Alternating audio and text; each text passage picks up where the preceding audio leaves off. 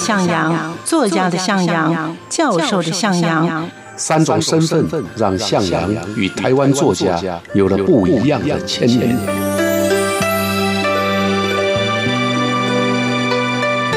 听向阳与徐凡谈他的作家朋友们在写作这条路上，生命与创作如何交织出最灿烂的光芒。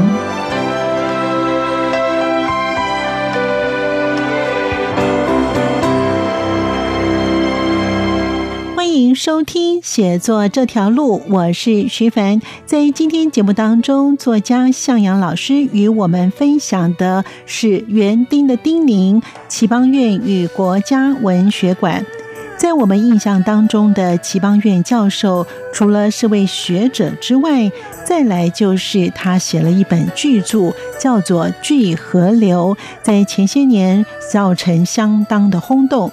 在今天节目当中，作家向阳老师与我们一同来回忆他当时与齐邦院教授的接触，以及台湾文学馆的成立。欢迎收听。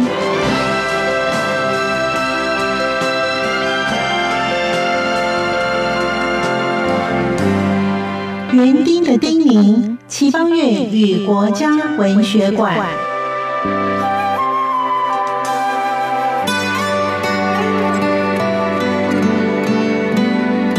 他的呼吁啊，就促成了最早啊，名称叫做国家台湾文学馆。最终的原因大概是因为他关心台湾文学的年轻人，关心台湾文学的发展。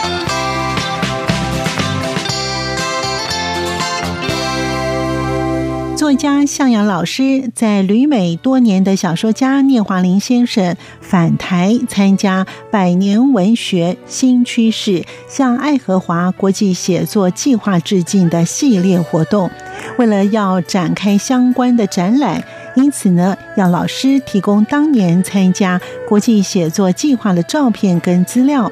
老师他翻箱倒柜，在铭记岁月以及断简残篇当中找到了一些资料，而这些资料呢，也因为他的文坛姻缘，被勾勒出漂流在时光之海的瓶中信。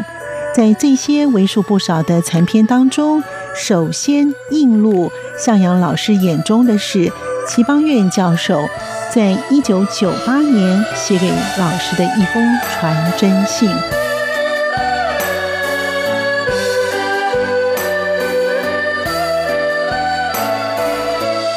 欢迎朋友们收听今天的节目，我是徐凡，我是向阳。好，老师，我们今天呢要讲的这个文学家呢是齐邦媛。那齐邦媛其实我想许多人对他呢并不陌生，因为他呢前几年写了一个《巨流河》。哈，那所以齐邦媛他的故事是蛮多的喽，老师。对，齐邦媛老师呢，啊，他从年轻的时候就来到台湾，啊，那在台湾教书。啊，最早是在中兴大学啊教英文，后来来到台北啊，在台湾大学外文系，一直到退休。那他的工作还有他的生活啊，其实相当的单纯，就是教书、教学生啊，教书跟啊做研究。那另外呢，啊他自己也从事这种啊台湾文学的外译的。推动的工作啊，所以整体上来看，他的生人生啊，可以说是非常单纯的人生啊。但也因为这样啊，所以他累积很多啊，包括对文学啊、对台湾文学的翻译以及推介啊的成绩。他是一个非常让人尊敬的，也在我的年纪来看就是前辈啊，是台湾文学当中的一个一块瑰宝。俊老师，呃，齐邦媛老师其实非常照顾老师哈，那所以呢，当时那时候老师年轻，对吧？所以老师的老师因为是以诗人的身份呢，跟他做一个交流。在齐邦媛老齐邦媛老师呢，其实他在跟老师做一些互动的时候呢，他曾经在一九九八年的时候，在冬天的时候写了一封传真信，嗯，给老师，是吧？老师。呃，是的，那这是一九九八年的旧事，离现在也已经啊二十二年了吧。那么在那个阶段里面呢，啊，齐老师有一个心愿，心愿就是啊，主要是要为台湾文学找一个家啊，所以在这封信里头呢，啊，他特别的提到，希望啊能够啊叫做台湾文学馆。那个时候我们把这个文学馆称为国家文学馆。这个信里啊，也把他内内在的啊对台湾文学的期望啊讲得非常的明确啊。我想，我想念一段呢，他在这个给我的信里面所讲的，他他心目中的台湾文学馆的样子，我把它念一下。嗯，他说，在这个文学馆当中，从明正统治时期以降的台湾新旧文学、汉文、日文、华文以及台湾文学。原住民口传文学都被具体的展示出来，所有曾经在台湾这块土地创作的作家的成果都受到完善的维护收藏，所有台湾文学跟文化的研究者都可以在这里顺利取得他们研究的资料。啊，我想就这个部分来看，啊，那齐老师啊，基本上有着。啊，希望有一座文学馆啊，能够表现出台湾文学的总体的成绩。嗯，那他给我这个信呢，其实也在希望啊，我能够呼应他的请求啊。所以后来呢，我刚好当时在《自由时报》有一个专栏啊，有一个副刊的专栏，我就因为他的哎呼吁，我也很感动啊，所以我就写了一篇文章呼应他。那么后来果然呢，啊，政府。文化部那时候叫文建会，啊，听到了啊，所以他的呼吁啊，就促成了最早啊，名称叫做国家台湾文学馆，现在呢称为国立台湾文学馆的诞生，这是他对台湾文学最大的贡献。所以老师当时齐邦媛老师希望向阳老师呢，是以诗人的眼光来做这样子的一个回应哦。齐老师呢在。九歌出版的二十周年的茶会上面哦，他也谈到了这一段，所以他也希望呢能够成立一个台湾文学馆啊。那在这个台湾文学馆呢，它里面的里面的陈设是放些什么样的一个文物呢？老师，目前的台湾文学馆呢，就是利用这个台南市啊，以前市政府啊，但是它是日治时期的一个非常漂亮的建筑。目前台湾文学馆在台南主要的展示呢，当然就是。台湾文学的各种，就像齐老师所期望的那样，啊，不同的族群的作家，啊，不同的语文，啊的台湾文学，那以及啊历来台湾文学的研究的成果，都在这个馆里面啊，透过定期的或不定期的方式展示出来。啊，这是现在我们所看到台湾文学馆。那这个馆呢，它的。作用也很大啊！它有几个部分，在我个人来看啊，是对台湾文学有很大的帮忙的地方啊。有一个部分，我们当然可以称为展示；那另外一个部分是史料的保存啊。第三个部分是研究啊。第四个部分呢，其实也可以说提供给啊喜爱台湾文学的人啊，他有一个啊像博物馆一样的哎场所。所以整体上。齐老师当年的呼吁啊，在今天大概都已经，就算没有完全达成啊，最少也是大多数都完成了。所以他那边有放了很多台湾当时，就像我们从一路以来讲了很多的一些的文学作家，这样譬如说戒严时期的那些作家都在里头吗？对，呃，它当然它不是图书馆啊，它是一个文学馆。嗯啊，那图书的部分呢，在国家图书馆，我们要找到这些作家作品不会很困难。嗯，那它最重要的呢，就是作家的资料的收集、保管、档案啊、整理啊，以及文献的保存。比较重要的作家，哎，如果把他们，比如说有些作家过世了，嗯，家里人把他的把他的收藏。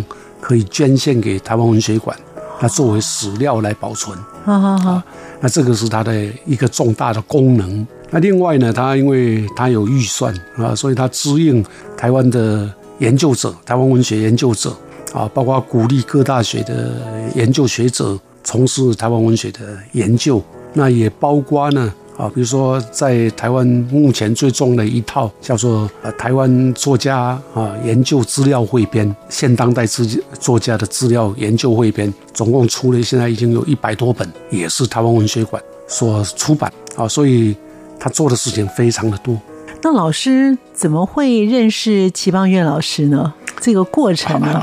我跟齐老师啊的认识呢，是因为我在编副刊啊，这个都要回到《智利晚报》的阶段啊。那时候我其实蛮年轻的啦，二十八九岁，担任副刊主编啊。那也因为齐老师当时呢，我记得他跟我见面的时候就跟我讲，就是他家里有《智利晚报》啊，所以呢，基本上他。每天都会读《智利晚报》，啊，看到副刊啊，因为我去编了以后，有一些新的改变，啊，所以他希望跟我见个面聊聊，啊，就这样我们就见了面。哦，他那么注意哦。哎，对，因为他父亲叫齐世英，啊，他父亲是一个国民党里面的重要的，哎，当时立法院的委员，立法委员，啊，那比较啊自由派，啊，经常跟党内啊有一些不太一样的看法。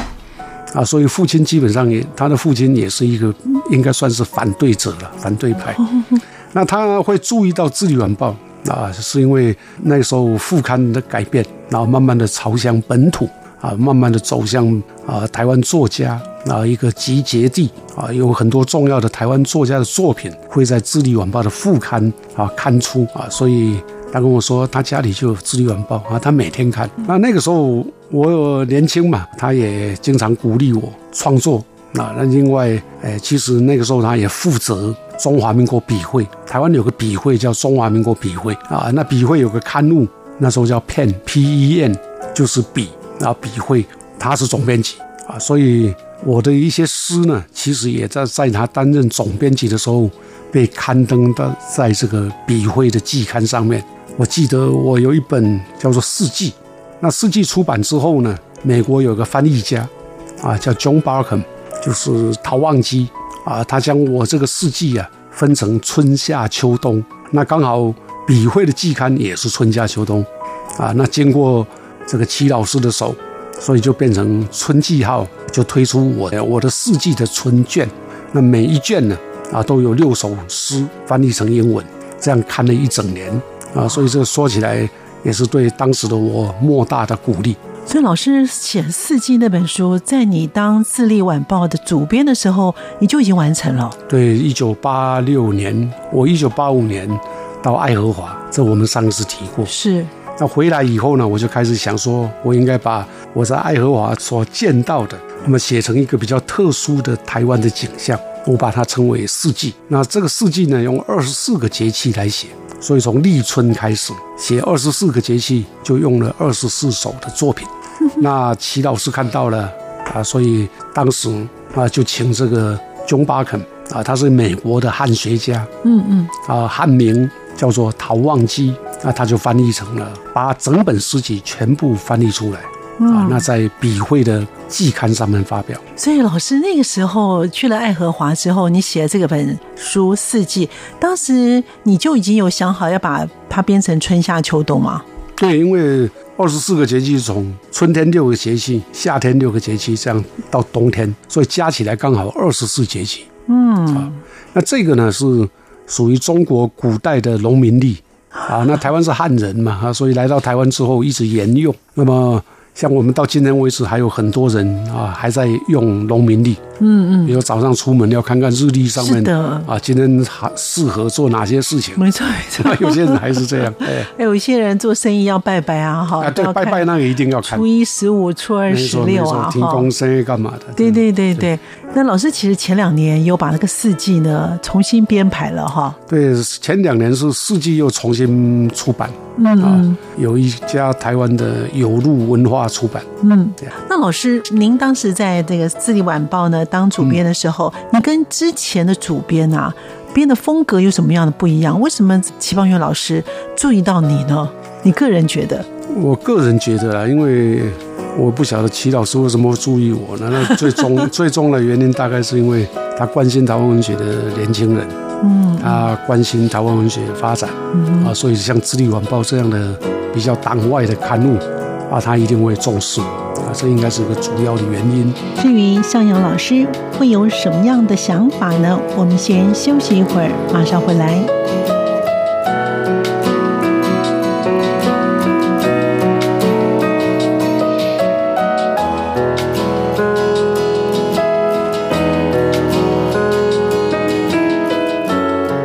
啊，我站在台前。他就坐在我的前面啊，我朗读的时候可以看得到他的表情，选了其中的一段啊，用台语啊念出来。我想在他来说啊，这一章也是他非常重要的一章。他的生命跟台湾，我刚刚提到的台湾文学啊，是连接在一块的。在台大外文系教授退休的齐邦院教授，他关怀台湾的文学作家，因此他在担任在笔会担任总编辑时，将向阳老师的四季翻成了英文。这些点点滴滴的相处，向阳老师对于齐邦院教授的印象到底有哪些呢？向阳老师说：“那至于我自己呢，在那个阶段里面呢，当然就是编副刊嘛。”嗯，那编副刊呢？我面对的是各方的作家，当然那个是个戒严年代，不会像今天这么样的开放自由，啊，那想法也不是那么多样多元，嗯，所以当时基本上只有政府跟反对派，啊，也就是说反政府的叫党外，啊，国民党或者是支持政府的叫党内，啊，就是这样一个简单的划分，嗯，啊，那对他来讲。啊，也许像我们这个在《智利晚报》编副刊的人，那 就是属于非体制的、反体制的党外的人。嗯嗯，他大概也希望多对我有多一点了解。好，那所以后来他写了《巨流河》，《巨流河》这本书啊，他写是一个大时代，它的范围真的非常的广。巨流河就是他个人的传记。嗯，啊，也就等于说他退休以后啊，从他的出生啊，从他在啊东北出生那一条河流。辽河嘛，就叫巨流河。那从巨流河的他的家世，他的父母亲，一直写写到他为台湾文学做了哪些事，写到他的教书的生涯，栽培了多少这个啊，到现在在台湾的学界非常重要的青年学者。那也写他自己啊对人生的一些看法。出版以后很受欢迎，是的，因为那是一个可以说一部大著作。没错啊，他把一个在战乱时间啊的人生，从中国大陆来到台湾，在台湾落地生根的一个学者，他的生命，也可以说这就是一个生命史啊，他等于背后有一个大的时代在那里。好，那其实他的这本《巨流河》哈写出来之后呢，多方很多的人都非常的重视这本书，而且老师呢也受邀他在他的新书发表会当中哦，怎么样？希望老师能够在他的这个发表会上面以台语哦来念这一段的，而且是其中一篇，对不对，老师？没错，没错啊，因为《巨流河》是由天下文化出版，那你刚刚提到的是当时的一个新书发表会。在新书发表会之前，齐老师啊，他就打电话啊，说希望我能够其中有一章谈到台湾文学馆啊，也就是我们刚刚提到他希望设立台湾文学馆的那一章。是。那么在这一章呢，他希望我用台语来朗读啊，在新书发表会上面用台语朗，他写的是用中文啊，那我就必须啊翻译成啊台湾话。那那一天呢，他自己也坐在台下。啊，因为那个新书发表会嘛，啊，离我就大概像我们现在这样隔桌而坐，就这样的一个距离。嗯，啊，我站在台前，他就坐在我的前面。啊，我朗读的时候可以看得到他的表情。那我就选了其中的一段，啊，用台语啊念出来，感觉是很特殊。我想在他来说，啊，这一章也是他非常重要的一章。嗯嗯，我们可以说。在他的人生当中，台湾文学啊就是他的生命啊，他把台湾文学看成啊是一个非常重要的他的使命。嗯啊，我还记得在看《巨流河》这本书的时候，会经常看到四个字，那四个字叫做“我们台湾”啊。他在《巨流河》里面经常提到“我们台湾”，我们台湾文学啊，所以他让我强烈的感觉到他对台湾的高度的认同。啊，他不会嫌弃台湾的一切，他对台湾的文学，他对台湾的作家，还有他对他自己生存的这一块土地台湾。有非常深厚的感情。老师，您当时念的是鼓吹设立台湾文学馆的这一个章节哦，老师还记得吗？你还记得里面的大概的一些的内容吗？要不要念一小段给我们？念一小段好了。嗯嗯。啊，其实在这个章节里面呢，他自己也写了啊，写到他当时在在谈到的一个段啊，他说这个馆应该有一个进去就吸引人的明亮的中心，如大教堂的正厅。穹苍圆顶，或现代的展示核心，用种种声光色电的技术，日新月异的说明文学是什么。围绕着它是台湾文学的成绩与现况，世界文学的成绩与现况，而在后面是收藏跟展示。它不是一个死的收藏所，而是一个活的对话。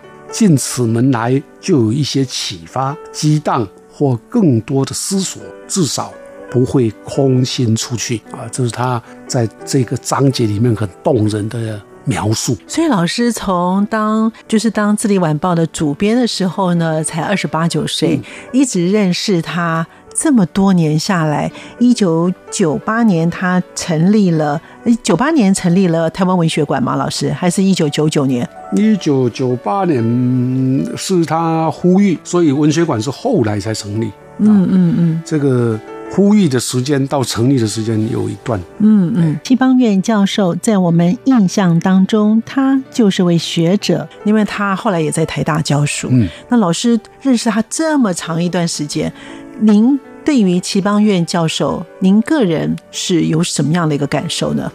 啊，我想分两个部分来看齐邦院教授。嗯，啊，第一个就是说，啊，他的为人啊，他是一个非常温柔的人啊，也可以说是一个很有教养的人啊。他平常讲话也好，啊，做事情也好，啊，都非常的认真。用我们台湾话讲，叫做顶真钉金呢，把事情都当成严肃的事情来办。要求自己非常的严格啊，可是我说他仁慈是因为他对待别人非常的仁慈，他有不忍人之心啊，这在他日常的生活里面也可以看得出来。他自己能够做的啊，他不会拜托别人做什么事情，他能做的他就自己担了。这个是他在第一个部分啊，从人的角度来看他啊，他就是一个非常 nice 的人。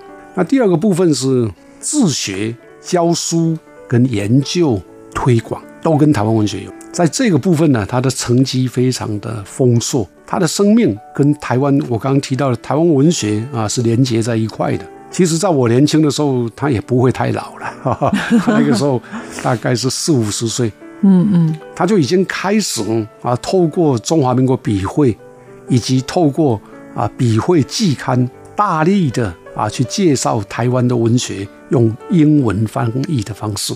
后来呢，他甚至自己也推荐了像李乔、郑清文这些台湾作家前辈的书，啊，然后变成啊被翻译成英文啊，在美国出版啊。所以光从这个角度来看啊，他就是促促成台湾文学翻译对外介绍的一个重要的推手。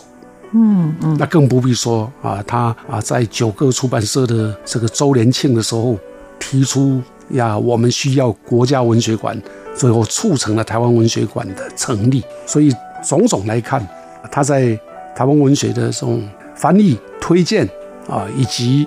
推广的上面啊，他攻击啊是非常卓著的。那老师对于他《巨流河》这本书啊，而且您本身又在他的新书发表会当中也有念一段啊，那您对于自己对于《巨流河》，您有什么样的感受？它是一九四九年一个划时代的故事啊，一甲子哎，嗯。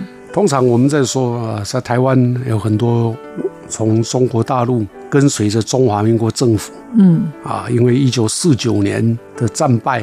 跟随着来到台湾，所以一九四九年就形成是台湾的一个很重要的，我们也可以叫做分水岭啊，或者关键的年度啊。像龙应台写《大江大海》啊，那齐邦彦老师的这个啊《巨流河》，就这两本啊，都谈到了一九四九年这个旋乾转坤啊，世代慌乱啊的一个时间点。比较不一样的就是啊，齐邦彦老师写的是是一个啊外省的，那个时候他还年轻啊，就是还年轻的女孩，在一九四九年之后来到台湾开展的新的奋斗啊，从对台湾陌生到最后认同台湾，而且为我们台湾来努力啊，这是这一部《巨流河》啊最让人感动的地方。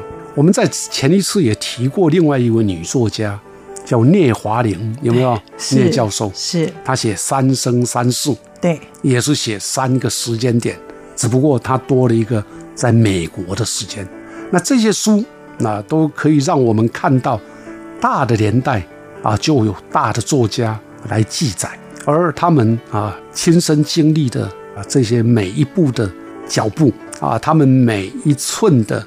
也可以叫做心情啊，或者说他们所写下来的这些景象，都提供给我们啊，在正正点跟历史之外啊，更深刻、更感人的。描述哇，其实听老师这样子诉说了齐邦媛，让我们更加了解齐邦媛老师的他的一个想法。你看，从一个外省人哦，来台湾之后呢，哎，老师刚才讲到的一个四个字，就我们台湾，他已经完全融入在这一个文化当中。他也希望在台湾的文学当中，能够培植更多的文学作家哦，来诉说台湾。非常多的，不管人文或者是一些相关的一些的故事啊。好，我们今天非常感谢作家向阳老师呢，跟我们听众朋友呢一起来分享。老师其实取他的这个呃标题蛮好的，《园丁的叮咛：齐邦院与国家文学馆》。感谢向阳老师，也感谢听众朋友的收听。我们下次见，谢谢大家，拜拜，拜拜。向阳老师让我们一同认识了齐邦院教授与国家文学馆成立的过程。在成立之初，老师也呼吁了一篇文章，打造台湾文学新故乡，呼应齐邦院教授设置的国家文学馆之意。直到这个文学馆成立，以及老师在聚合流的朗读会当中受邀与台语朗读，鼓吹设立台湾文学馆这一节，他与七邦院教授的巧妙的因缘，在今天节目当中都与我们分享了点点滴滴。二零零三年十月份，国家文学馆开馆至今，成绩是有目共睹的。在当年，戚教授的一生狮子吼也为台湾文学的展示、保存和研究做出了贡献。感谢您的收听，我们下次见。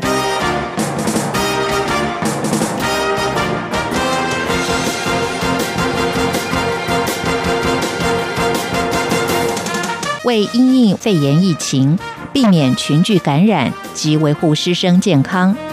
中央流行疫情指挥中心二月三号决议，决定各大专院校将一百零八学年度第二学期开学日延至二月二十五号以后开学。另外，为了避免陆生因为无法如期返校而影响其就学权益，教育部将从宽认定学校弹性休业安排，并责成学校以弹性休课、学分抵免。等多元方式进行修课，全力协助陆生可以如期完成课业。各大专院校应视疫情发展，考量个案特殊性，妥善安排陆生的开学选课、注册缴费、修课方式、成绩考核、请假修复学、辅导协助等事宜，启动学生安心就学措施，提供弹性休业机制。以及时提供协助。